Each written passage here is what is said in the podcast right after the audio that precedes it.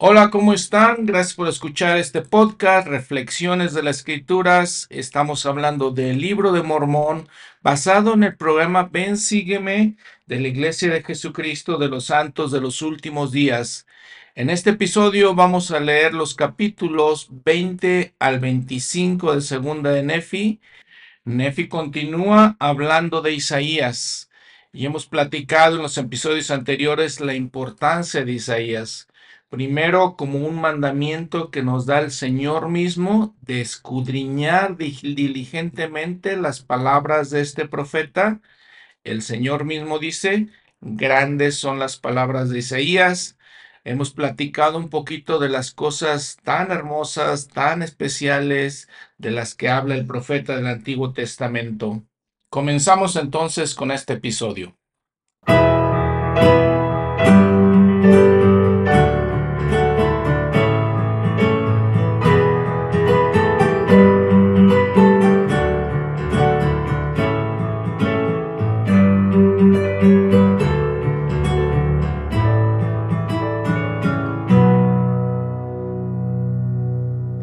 Miren, platicamos algunas cosas, ya las hemos platicado.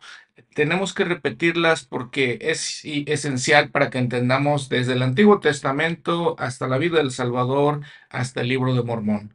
Todas estas cosas de las que queremos platicar son parte de la historia del pueblo de Israel. ¿Qué tan importante decíamos que es Isaías?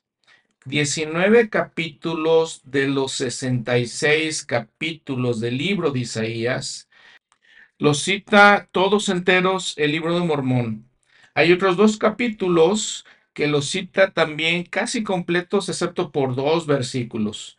Ahora, hay 1292 versículos en el libro de Isaías, el Antiguo Testamento. De estos, 430 son citados en el libro de Mormón. Algunos inclusive más de una vez. Entonces, el total de citas son 600. De hecho, si pusiéramos todo eso junto, sería el cuarto libro más grande del libro de Mormón. Obviamente Nefi hace muchas referencias de Isaías, lo, lo, hace parte integral de sus dos libros, los dos libros de Nefi.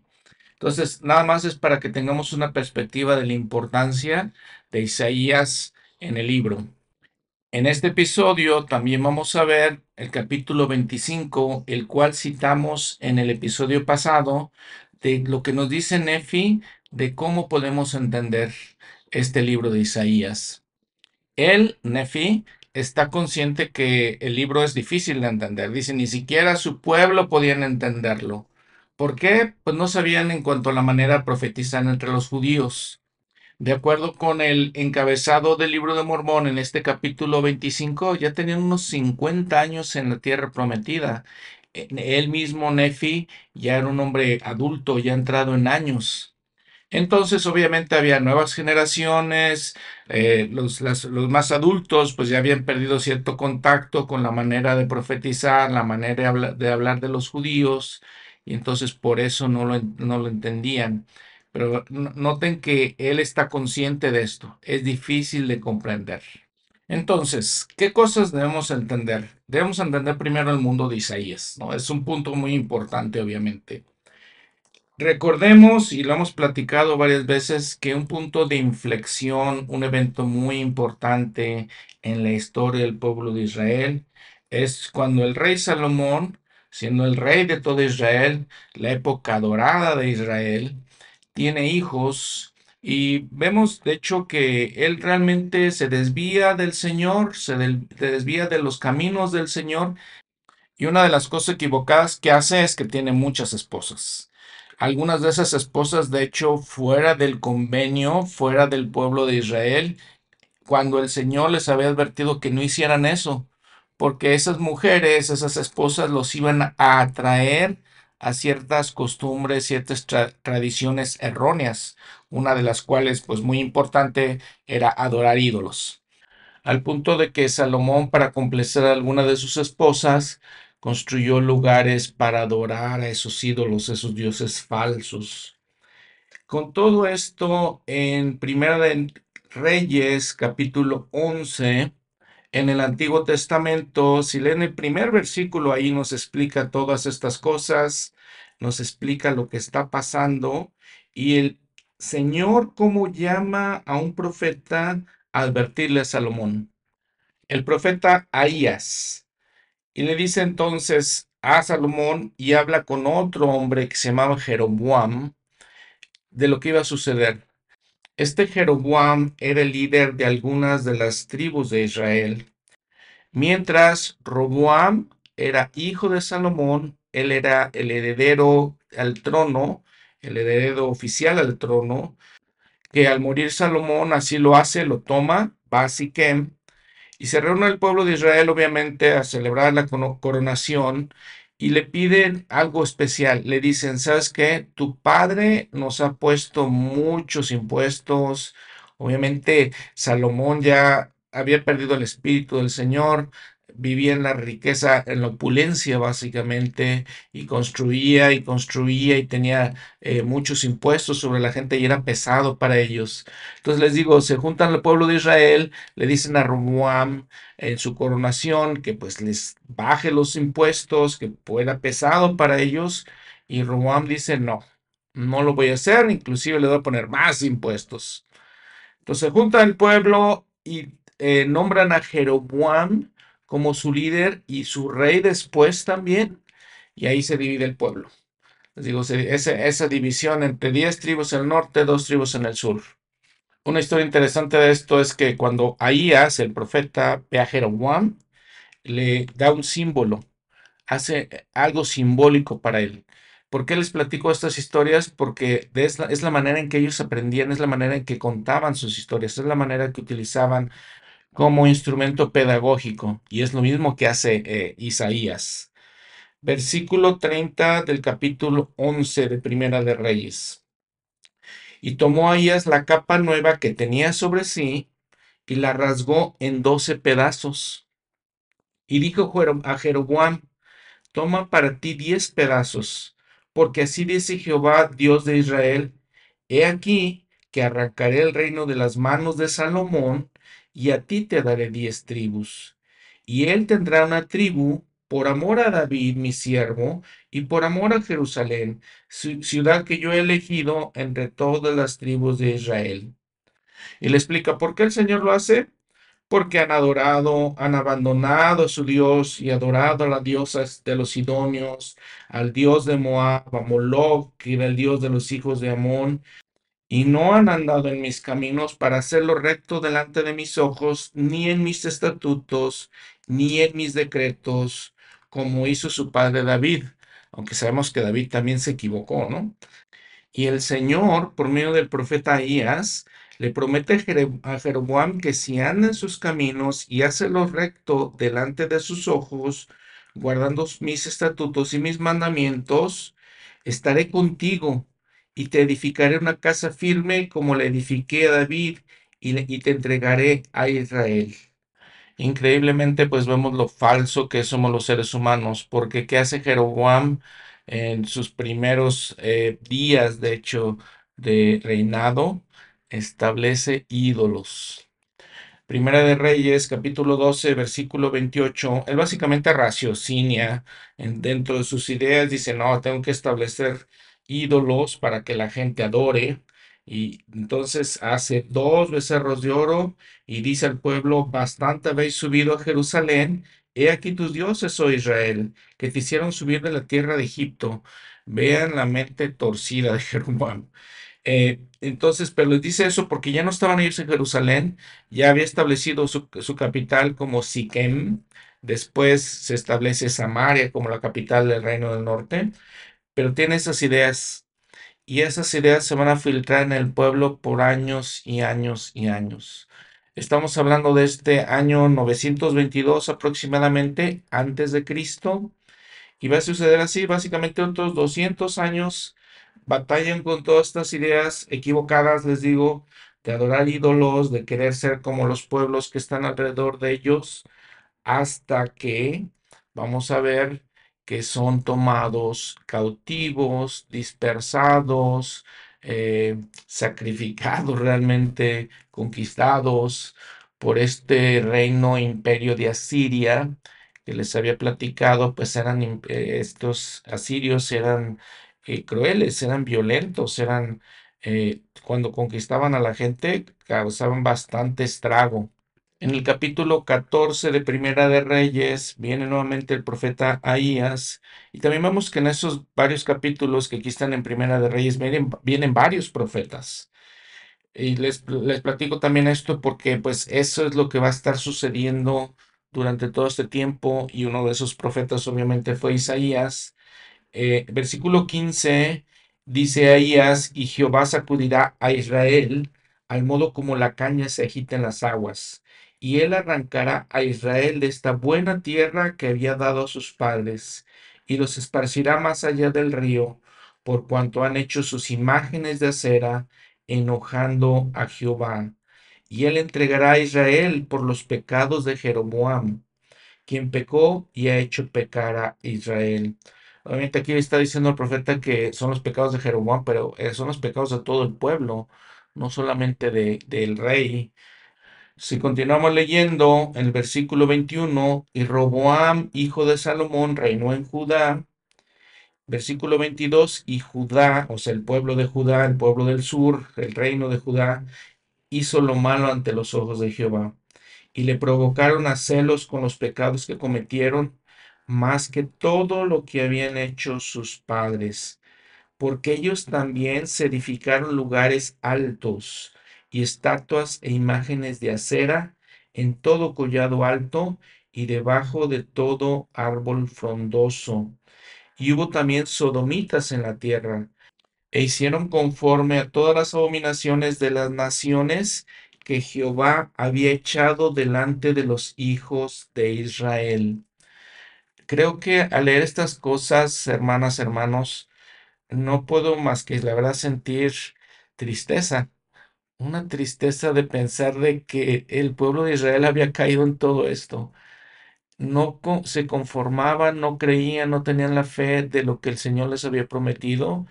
Y aquí vemos eh, todos los pecados en los que están cayendo y, y como el Señor les dice, pues les voy a quitar la tierra, porque quieren hacer igual a las naciones que ustedes habían desechado, igual a las naciones que yo les había permitido desechar, igual a ellos, ahora son ustedes.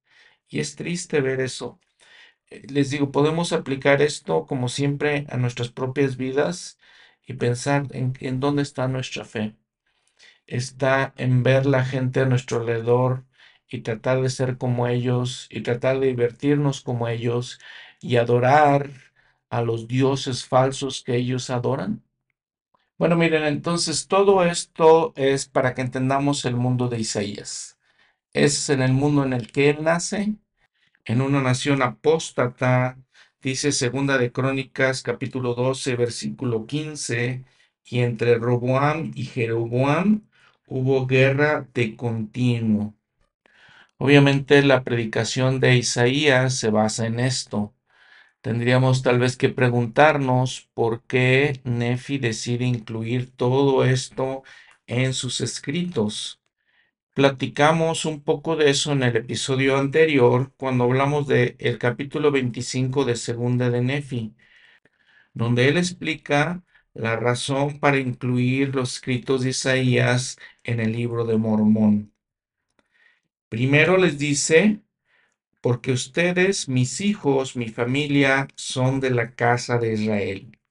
En el versículo 6 de Segunda de Nefi 25, él dice, he mencionado a mis hijos acerca de los juicios de Dios que han acontecido entre los judíos, de acuerdo con todo lo que Isaías ha hablado, y no lo escribo. O sea que ciertas partes no quiere escribir. Tal vez, por ejemplo, esta situación de los sodomitas, eh, porque eran pecados sexuales. Eso es lo que denota esa palabra en hebreo, sodomita, entonces, por eso tal vez eh, Nefi no quiere mencionarlo. En el versículo 2, así lo dice. No les he enseñado muchas cosas respecto de las costumbres de los judíos, porque sus obras fueron de obras de tinieblas, y sus hechos fueron hechos de abominaciones. Ahora, recordemos, reiteremos lo que vimos en el episodio pasado. Cuando Nefi aquí nos dice, versículo 3, por tanto, escribo a mi pueblo, a todos aquellos que en lo futuro reciban estas cosas que yo escribo, para que conozcan los juicios de Dios y sepan que vienen sobre todas las naciones según la palabra que Él ha declarado. ¿A quién está hablando? Obviamente está hablando a nosotros. Nosotros en el futuro que íbamos a recibir el libro de Mormón. ¿Por qué entonces Nefi incluye todas estas cosas de Isaías, todos estos escritos? Por esa razón, para que entendamos, para que aprendamos, para que sepamos de las fallas, eh, equivocaciones, la iniquidad del pueblo de Israel y podamos cambiar y podamos no caer en esas prácticas. Hemos dicho que esos ídolos ahora en nuestros tiempos son diferentes. El presidente Spencer W. Kimball definió qué es la idolatría. Abro la cita. Todo aquello que incite a una persona a apartarse del deber, la lealtad y el amor y el servicio a Dios. Muy pocas personas han decidido a sabiendas y en forma deliberada rechazar a Dios y sus, y sus bendiciones. Más bien hemos aprendido de las escrituras que, como el ejercicio de la fe parece siempre más difícil que confiar en aquello que esté al alcance de la mano, el hombre carnal ha tenido siempre la tendencia a transferir, transferir su confianza de Dios a las cosas materiales. Por lo tanto, en todas las épocas, cuando los hombres han caído bajo el poder de Satanás y perdido la fe, han puesto en su lugar la esperanza en el brazo de la carne y en dioses de plata y oro, de bronce, de hierro, de madera y de piedra, que ni ven, ni oyen, ni saben, o sea, en ídolos. Veo que ese es el tema predominante en el Antiguo Testamento. Cualquier cosa en la que el ser humano ponga con mayor fervor su corazón y su confianza pasa a ser su Dios. Y si su Dios no es el Dios verdadero y viviente de Israel, esa persona se encuentra en la idolatría. Creo firmemente que cuando leemos estas escrituras y tratamos de aplicarlas a nosotros mismos, como sugiere Nefi, Primera Nefi 19:24, veremos muchos paralelos existentes entre la antigua adoración de ídolos y las normas de comportamiento relacionadas con nuestra propia experiencia. La idolatría es uno de los pecados más graves. Los ídolos modernos o dioses falsos pueden asumir formas tales como ropas, casas, negocios, máquinas, automóviles, barcos de paseo y otras numerosas atracciones materiales que desvían del camino hacia la santidad. Las cosas tangibles constituyen igualmente dioses falsos. Los títulos, los logros en el deporte y las notas pueden convertirse en ídolos. Cierro la cita. Aunque continúa el presidente Kimball diciendo muchos ejemplos de eso, por ejemplo, el poder, el prestigio, las riquezas.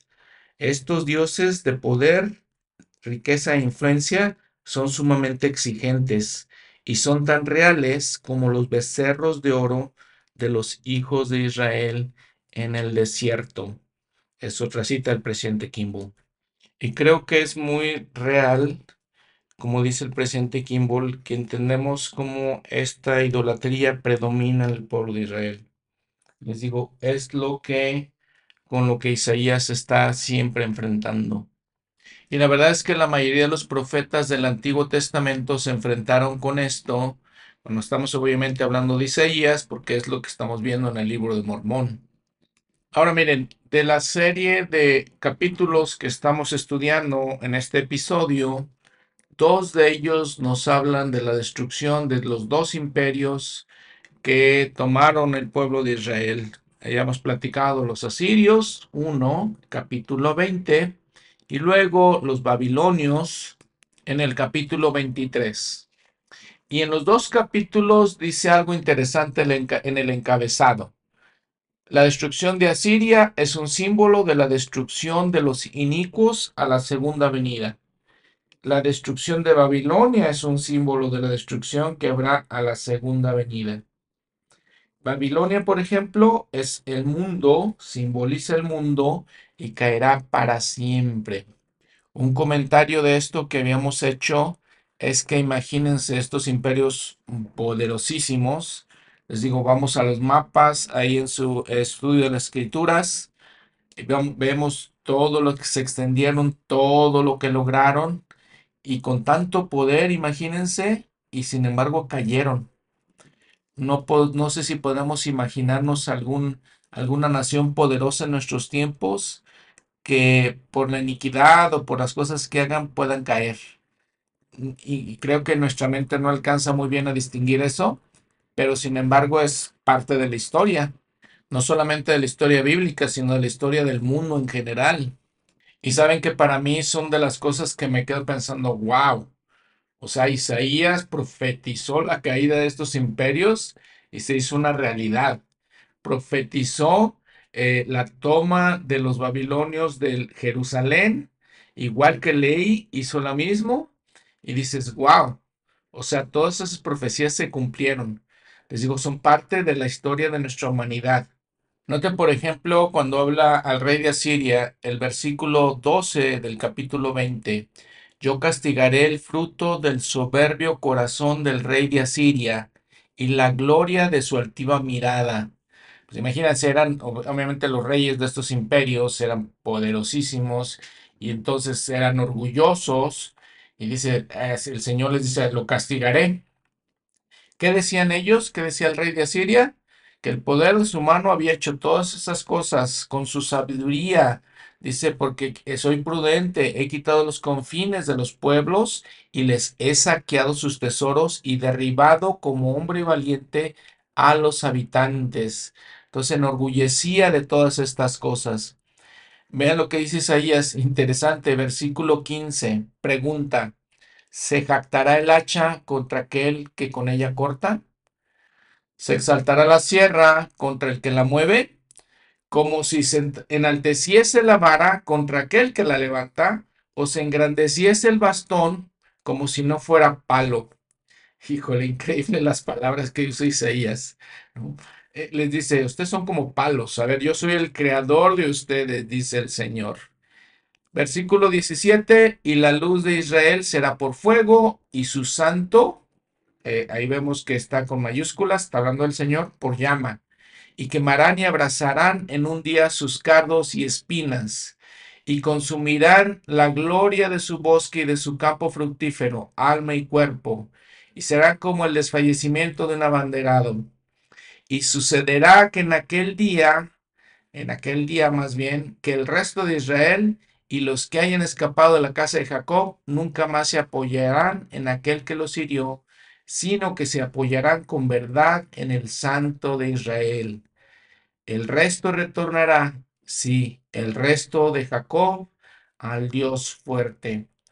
Notemos entonces lo que hemos platicado, un tema común de lo que está hablando Isaías es como primero el pueblo de Israel en sus iniquidades eh, iba a caer y se les iba a quitar su tierra prometida. También los pueblos que eran inicuos también, como en este caso Asiria y Babilonia, iban a ser destruidos. Y después otro tema interesante, eh, continuo, que dice eh, Isaías, pues es el recogimiento de Israel y lo habla de varias maneras, lo menciona. En los siguientes versículos tal vez no entendemos porque usa bastantes eh, nombres de varios lugares y personas. Habla de Ayat, Migrón, Migmas, Geba, Ramá. Eh, todo eso lo, lo menciona. Obviamente es difícil entender todos estos nombres porque no los conocemos, nos podemos dar alguna idea si vamos otra vez a los mapas que se encuentran en las ayudas para el estudio de las escrituras. El mapa, por ejemplo, 9 es uno muy bueno para eso. Y la otra manera que les digo, si pueden poner en Google cómo, qué eran esos nombres, a qué se está refiriendo Isaías, los podemos entender más fácilmente, si es que les interesa. Digo, ya entendemos todo en este capítulo, el capítulo 20, entendemos la idea de lo que está hablando Isaías. No sé si necesitamos ser tan específicos y ver minuciosamente todo lo de lo que está hablando. Capítulo 21. Nuevamente, si vamos al encabezado, la vara del tronco de Isaí, entre paréntesis, Cristo. ¿De quién está hablando? Del Salvador. Juzgará con justicia. En el milenio, el conocimiento de Dios cubrirá la tierra. El Señor levantará estandarte a las naciones y recogerá a Israel. Compárese con Isaías 11. Versículo 1. Saldrá una vara del tronco de Isaí, y un vástago retoñará de sus raíces. Simbolismos, una vara de un tronco. Si vamos a las notas al pie de la página, hay Isaí. Ahí nos explica exactamente quién es Isaí, de qué está hablando. ¿Quién era? Isaí era el padre de David. Se hace referencia a la línea genealógica real de David en la que Jesús había de nacer. Y luego nos cita dos escrituras, Miqueas 5:2, Hebreos 7:14. Entonces, por ejemplo, vemos cómo ya empezamos a entender de esa manera de qué está hablando del Salvador. Versículo 2, y sobre él reposará el Espíritu del Señor, el Espíritu de sabiduría y de entendimiento, el Espíritu de consejo y de poder, el espíritu de conocimiento y de temor del Señor, y le hará penetrante entendimiento en el temor del Señor, y no juzgará según la vista de, su, de sus ojos, ni reprenderá por lo que oigan sus oídos, sino que con justicia juzgará a los pobres, y reprenderá con equidad por los mansos de la tierra, y con la vara de su boca herirá la tierra, y con el aliento de sus labios matará al impío y la justicia será el ceñidor de sus lomos, y la fidelidad el cinturón de sus riñones. Vean que, o sea, la Isaías, número uno, hemos platicado que habla con estos simbolismos. Número dos, es un poeta, habla con poesía. Vean lo hermoso que usa la poesía. Ya en el versículo 6 cambia el tema. ¿Qué dice? Morará también el lobo con el cordero y el leopardo con el cabrito se acostarán. El becerro, el leoncillo y el cebón andarán juntos, y un niño los pastoreará.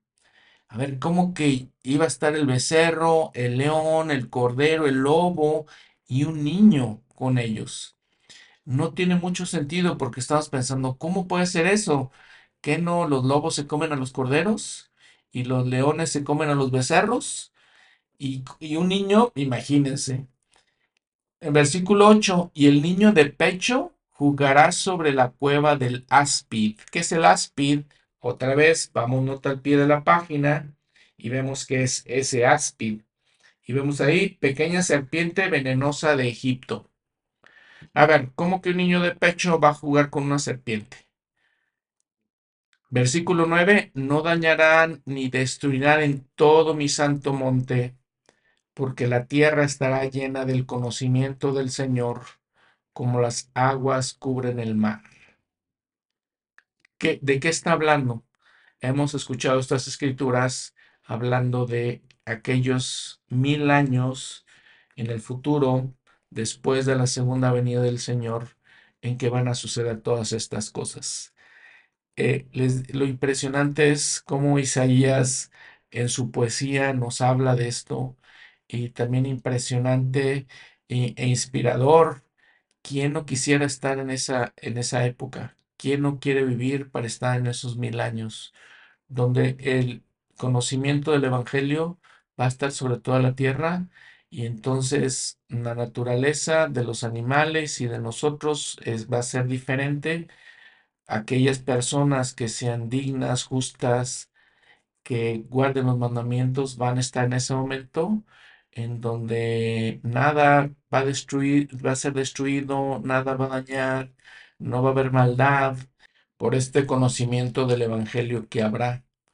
en el versículo 10, y en aquel día habrá una raíz de Isaí, la cual estará puesta por estandarte al pueblo, los gentiles la buscarán y su descanso será glorioso. Nota al pie de la página, nos lleva a Doctrina y Convenios 113, 5 al 6. Y recordamos que eh, en varias ocasiones en Doctrina y Convenios, el profeta José Smith le pregunta al Señor qué significa eso. Aquí le está preguntando, ¿qué es la raíz de Isaí? De la cual se habla en el décimo versículo del capítulo 11. Y aquí, así dice el Señor, él está contestando, es un descendiente de Isaí, así como de José, a quien por derecho pertenecen el sacerdocio y las llaves del reino, y será por estandarte y para el recogimiento de mi pueblo en los postreros días. Ahora, ¿qué entendemos de esta escritura? Vamos a desglosarlo un poquito, a separar sus componentes. Habla de una raíz de Isaí, habla, por ejemplo, de los gentiles que lo iban a buscar, que sería un estandarte al pueblo, y que, por ejemplo, los gentiles al buscar esta raíz encontrarían descanso. Y aquí sí podemos, eh, si queremos entender un poquito más, sí necesitamos apoyarnos en gente más conocedora. Gente, por ejemplo, que entienda de qué está hablando en hebreo, qué son todas estas palabras que se usan. Entonces, este versículo 10 tiene conexión obviamente con los primeros versículos del capítulo, el versículo 1 básicamente. Eh, ahora, viendo esto, por ejemplo, Mateo, el evangelista Mateo, en Mateo 2.23, habla de esta profecía de Isaías y dice que se refiere, a Jesucristo, al Salvador, y menciona que él sería llamado Nazareno. Nazareno en hebreo es, la palabra es Notsri, y es la misma raíz de la palabra que utiliza aquí Isaías para referirse a una rama. También usamos eh, las notas al pie de la página porque recuerdan que nos llevaban a Doctrina y Comenio 113. Entonces, utilizando otras escrituras, también podemos entender. En esta sección, el Señor le dice al profeta José Smith el significado de estas cosas. Versículo 1 de esta sección 113. Pregunta el profeta, ¿quién es el tronco de Isaí del cual se habla en los versículos 1, 2, 3, 4 y 5 del capítulo 11 de Isaías? De cierto, así dice el Señor, es Cristo. ¿Quién es, ¿Qué es la vara? mencionada el primer versículo del capítulo 11 de Isaías, que saldrá del tronco de Isaí. He aquí, así dice el Señor, es un siervo en las manos de Cristo que en parte desciende de Isaí, así como de Efraín, o sea, de la casa de José, a quien se ha dado mucho poder. Hemos platicado de qué tribu de las doce tribus de Israel desciende David y por lo tanto su padre Isaí.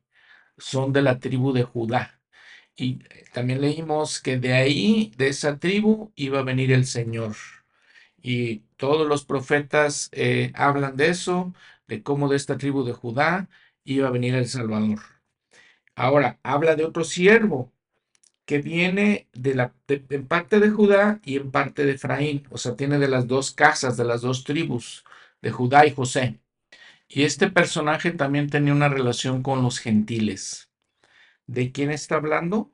Del profeta José Smith. Cuando platicamos que las diez tribus de Israel son llevadas y son las tribus perdidas, recordemos que entre esas tribus estaba Efraín, y probablemente otra gente que estaban mezclados. Obviamente las, los eh, límites de ciertas tribus pues eran mezclados, no eran familia. Seguramente hacían eh, ellos mismos negocios entre ellos. Lo entendemos, por ejemplo, con Ley, que él era de la tribu de Manasés, pero vivía en los límites de la tribu de Judá, porque vivía en Jerusalén. Entonces, bueno, de las diez tribus que son llevadas y son esparcidas por todo el mundo, entonces el profeta José Smith tenía de esa sangre. El libro de Mormón, ¿de dónde viene? Pues viene de la tribu de José. ¿A quién se le dio el libro de Mormón? A alguien que también es de la tribu de José, como José Smith. Y estoy aquí parafraseando un comentario, esta enseñanza que hizo el presidente Brigham Young. Un comentario interesante en el versículo 11, porque dice que el Señor volverá a extender su mano por segunda vez y va a recoger, va a recobrar más bien los restos de su pueblo de Asiria, Egipto, Patros, Cus y otras, otros lugares. El profeta José Smith, hablando de esto, dijo, por fin ha llegado el momento en, que, en el que el Dios de Abraham, de Isaac y de Jacob ha vuelto a extender su mano por segunda vez para recobrar los restos de su pueblo, que quedaron de Asiria y de Egipto y de Patros y de Cus y de Lam y de Sinar y de Amat y de las islas del mar, y con ellos instaurar la plenitud de los gentiles y establecer con ellos ese convenio que se prometió para cuando sean quitados sus pecados. Este convenio nunca fue establecido con la casa de Israel ni con la casa de Judá. Cristo, cuando se hallaba en la carne, les propuso hacer convenio, pero lo rechazaron a él y a lo que proponía, y como consecuencia fueron desarraigados y no se estableció convenio alguno con ellos en esa ocasión. Por tanto, después de que esta familia escogida rechazó a Cristo y su propuesta, los heraldos de la salvación dijeron, He aquí, vamos a los gentiles. Y los gentiles recibieron el convenio y fueron injertados en el lugar del que se desarraigó a la familia escogida. Cierro la cita. Fíjense que todo esto es demasiado interesante. Vemos entonces cuando ya llegamos al punto en Jacob 5 y hablemos de esa alegoría del árbol, del árbol de olivo, vamos a ver todas estas, eh, este rompecabezas, podemos decir, cómo se une perfectamente. Y, les digo, siempre es un testimonio del libro de Mormón. El capítulo 22 básicamente es un eh, cántico al Señor, es un, eh, un capítulo de alabanza. En todos estos capítulos, el capítulo 23 también vemos algo interesante, vemos eh, el lenguaje que usa Isaías, constantemente está hablando del Señor, lo llama de diferentes maneras con diferentes títulos, por ejemplo el 23, versículo 4, el Señor de los ejércitos, y habla de batallas, y creo que en nuestros tiempos no entendemos mucho eso de la guerra, las batallas, pero para ellos era eh, muy real, algo muy posible, porque tenían todo, les digo, todos esas, esa amenaza de los, de las naciones, de los imperios alrededor de ellos, entonces hablaban mucho de batalla. También, por ejemplo, en el versículo 6, el día del Señor está cerca, constantemente está utilizando este lenguaje Isaías para referirse a la segunda venida, el día en que Él, vamos a decir que va a castigar a los, a los eh, inicuos y va a cuidar a los justos. Capítulo 24 es muy interesante también. Vean cómo Isaías habla del plan de salvación. En el mundo cristiano hemos platicado, no existe mucho conocimiento del plan de salvación. Solo unas pocas cosas aquí y otras pocas cosas allá, pero en la manera que lo entendemos en la iglesia de Jesucristo, cuando entendemos que nuestro Padre Celestial preparó un plan para que viniéramos a la tierra y entonces buscó a la persona ideal para que efectuara esa intermediación, fuera el mediador, le llama Nefi, de nosotros, fuera, nuestro abogado ante el Padre, el intercesor, eh, llevar a cabo la expiación y entonces surgieron dos personajes. Uno fue Jehová y otro fue Lucifer. Aquí Isaías habla de eso. Y habla de esa guerra en los cielos. Les digo, es parte del plan de salvación que el mundo cristiano no conoce. Versículo 12. Se lamenta. ¿Cómo caíste del cielo, oh Lucifer, hijo de la mañana? Has sido cortado hasta el suelo, tú que debilitabas a las naciones, porque dijiste en tu corazón, ascenderé hasta el cielo. Notemos lo que entendemos en el plan de salvación, cómo Lucifer se presentó con orgullo, porque quería la gloria del Padre. Aquí lo está expresando Isaías.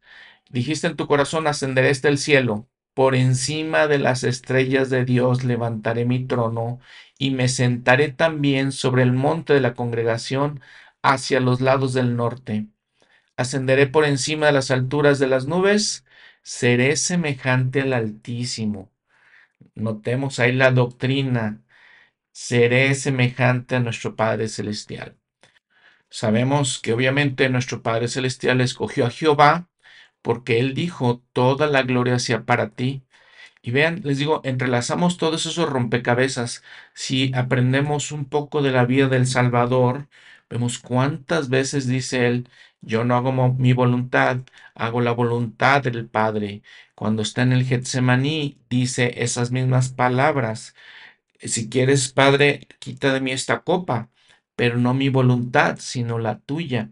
Entonces, ven, ven lo impresionante que es todo eso cuando nos metemos a fondo a las escrituras, reflexionamos sobre ellas, vemos poco a poco cómo se entrelazan todos estos temas, entonces entendemos y nos da un testimonio de la veracidad del libro de Mormón, de la veracidad de Isaías como profeta, de la veracidad del plan de salvación, de la veracidad de todo lo que aprendemos en la iglesia. Muy bien, ahora pasemos a un, a un capítulo del que hemos estado platicando, un capítulo del que vimos, platicamos la semana pasada, el, el episodio anterior, que es un capítulo también muy especial. Ya platicamos la primera parte del capítulo 25 de Segunda de Nefi, cuando Nefi nos da eh, las ideas, nos da los conceptos de cómo podemos entender Isaías. Él reconoce que Isaías es difícil de entender. Vean lo que dice, por ejemplo, ahí el manual Bensígueme. Nefi admitió que las palabras de Isaías no son claras. Segunda de Nefi 25.4, versículo 4 entonces pero también brindó ideas para ayudarnos a hallar significado en los escritos de Isaías. Capítulo 11, versículo 2. Comparar a sus, palabras a ti mismo. Muchas de las enseñanzas de Isaías tienen varios posibles ah, significados y aplicaciones. Versículo 4 del capítulo 11. Buscar símbolos de Cristo. Muchas de las enseñanzas de Isaías acerca del Salvador se transmiten a través de símbolos. 3. Procura estar lleno del espíritu de profecía. Segunda de Nefi 25, 4. Al estudiar, ora para pedir guía espiritual. Quizá al principio no comprendas todo, pero el espíritu puede ayudarte a aprender lo que necesites saber.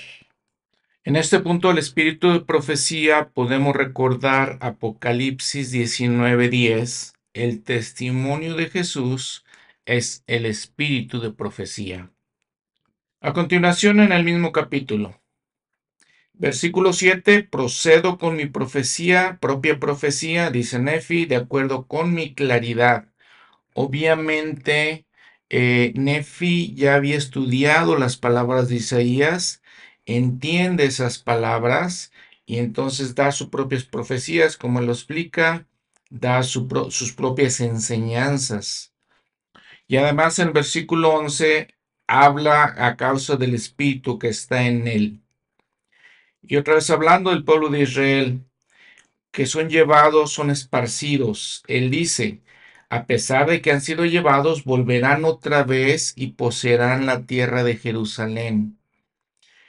Por tanto, serán nuevamente restaurados a la tierra de su herencia.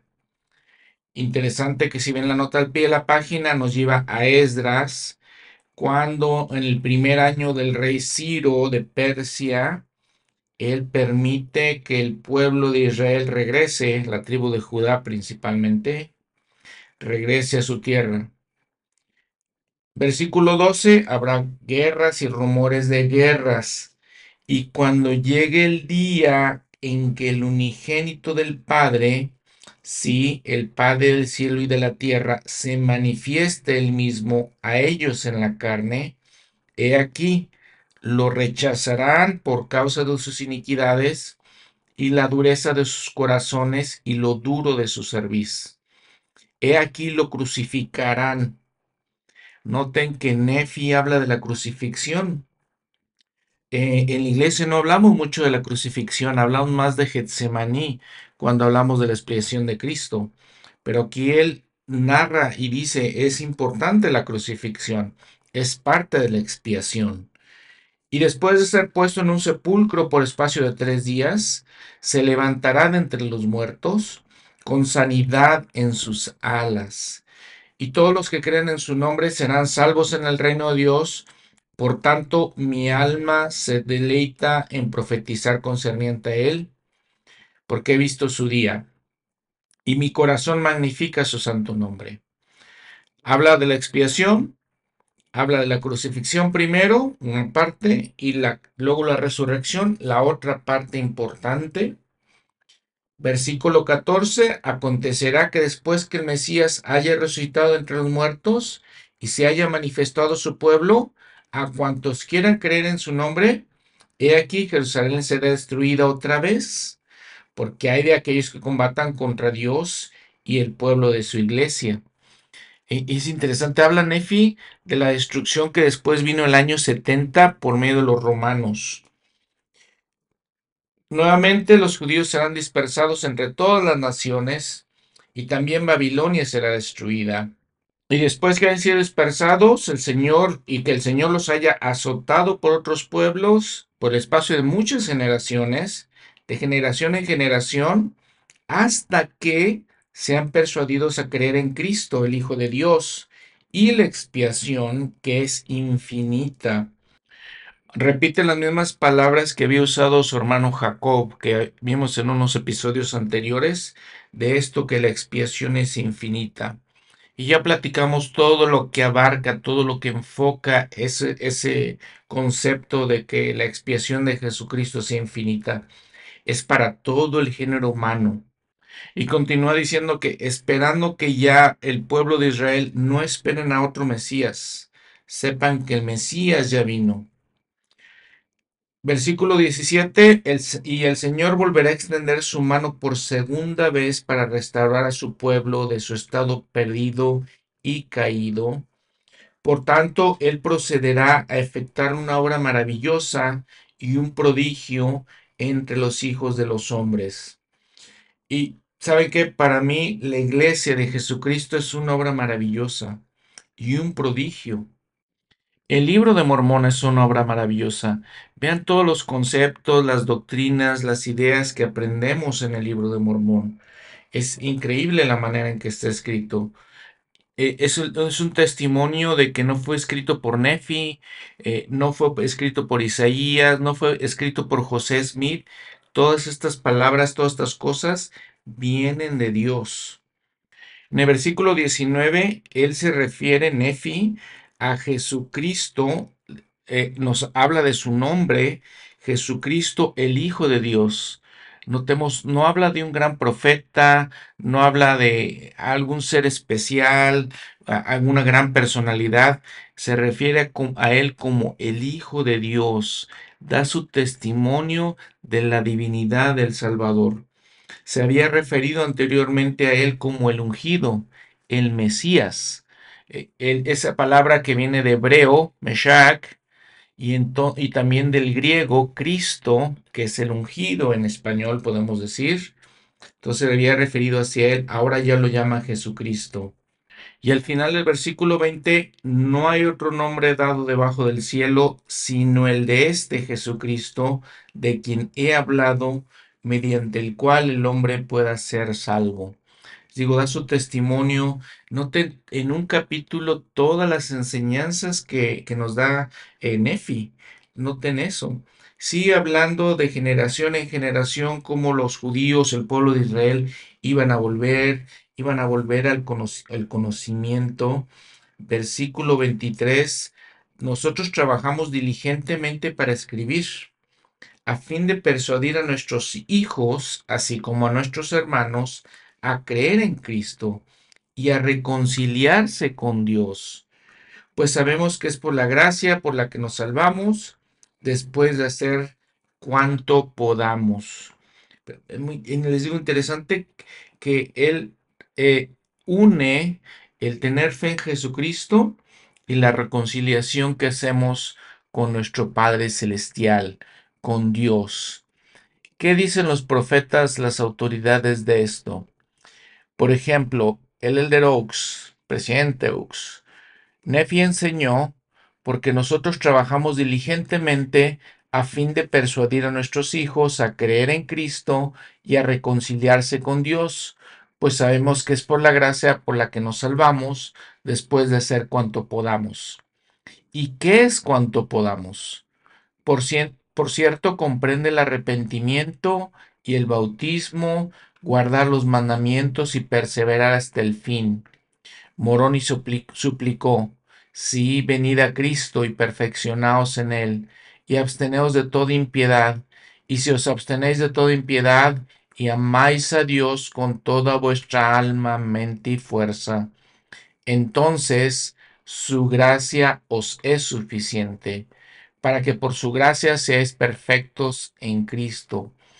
Noten cómo Moroni une esas palabras de la fe en Jesucristo, de la gracia del Salvador, con el que amemos a Dios y con, tres elementos importantes. Y varias veces en la escritura aprendemos de estos elementos. ¿Cómo amamos a Dios? Con nuestro alma, con todo nuestro ser, con nuestra mente y nuestra fuerza. Entonces, si venimos a Cristo. De este eh, punto importante, que entendamos cómo funciona eso de que vamos a eh, ser salvados después o tener la gracia de Dios después de hacer cuanto podamos. Sigue diciendo el Elder Oaks, no nos salvamos en nuestros pecados. En otras palabras, no somos salvos incondicionalmente al confesar a Cristo y después, por naturaleza, cometer pecados a lo largo de la vida. Somos salvos de nuestros pecados por medio de una renovación semanal de nuestro arrepentimiento y purificación por medio de la gracia de Dios y de su bendito plan de salvación. El elder Wilcox dijo algo muy interesante que tenemos que captar muy bien de esta idea. Él dice, la gracia no es un motor de refuerzo que funciona cuando nuestra fuente de energía se agota, sino que es nuestra fuente de energía constante. No es la luz al final del túnel, sino la luz que nos mueve a través de ese túnel. La gracia no se obtiene en algún lugar futuro, en algún lugar, perdón, en el futuro. Se recibe aquí y ahora. Entonces esa idea de que por la gracia nos salvamos después de hacer cuanto podamos, escuchemos estas palabras, reflexionemos estas palabras de Leller Wilcox. No es la luz al final del túnel, es la luz que nos mueve a través del túnel. No se obtiene en algún lugar en el futuro, se recibe aquí y ahora. Si recuerdan también en algunos mensajes del Elder Bednar, por ejemplo, nos habla del poder habilitador. Entonces, ¿cuándo recibimos la gracia? Durante toda nuestra vida, durante todo el proceso de nuestra vida. Cuando tratamos de hacer lo bueno y antes de hacer lo bueno, y entonces después de todo eso, lo seguimos recibiendo la gracia. Vean lo que dice el Elder Bednar. Es por medio de la gracia del Señor Jesucristo que su sacrificio expiatorio hace posible que la humanidad se levante en inmortalidad, cuando cada persona recibirá su cuerpo de la tumba en un estado de vida sempiterna. Es igualmente mediante la gracia del Señor que las personas, por medio de la fe en la expiación de Jesucristo y el arrepentimiento de sus pecados, reciben fortaleza y ayuda para realizar buenas obras que de otro modo no podrían conservar si tuvieran que valerse por sus propios medios. Esta gracia es un poder habilitador que permite a los hombres y a las mujeres asirse de la vida eterna y la exaltación después de haber dedicado su mejor esfuerzo. Entonces, nuevamente, repitiendo, recalcando y, reflexionando, la gracia del Salvador se recibe a través de todo el proceso. Antes de tratar, al tratar y después. Esto es un concepto que debemos recordar siempre. Ahora, otra de las, eh, esas maravillas, tesoros especiales del libro de Mormón, cuando habla de la ley de Moisés, Él dice, observamos la ley de Moisés y esperamos anhelosamente con firmeza en Cristo hasta que la ley sea cumplida, pues para este fin se dio la ley. Por tanto, para nosotros la ley ha muerto y somos vivificados en Cristo a causa de nuestra fe. Guardamos empero la ley a causa de los mandamientos. Versículo 26, otra gema especial del libro de Mormón. Y hablamos de Cristo, nos regocijamos en Cristo, predicamos de Cristo, profetizamos de Cristo y escribimos según nuestras profecías para que nuestros hijos sepan a qué fuente han de acudir para la remisión de pecados. Me parece a mí, hermanas, hermanos, que este versículo 26 es algo que tenemos que aprender de memoria, recordar, recordarlo siempre, como hablamos de Cristo, el centro, eh, la esencia de todo el plan de salvación es la expiación de Jesucristo. Jesucristo es el único medio por el cual nos podemos salvar, el único medio por el cual podemos llegar a nuestro Padre Celestial. Él es el camino, es la verdad, es la vida, es el mediador.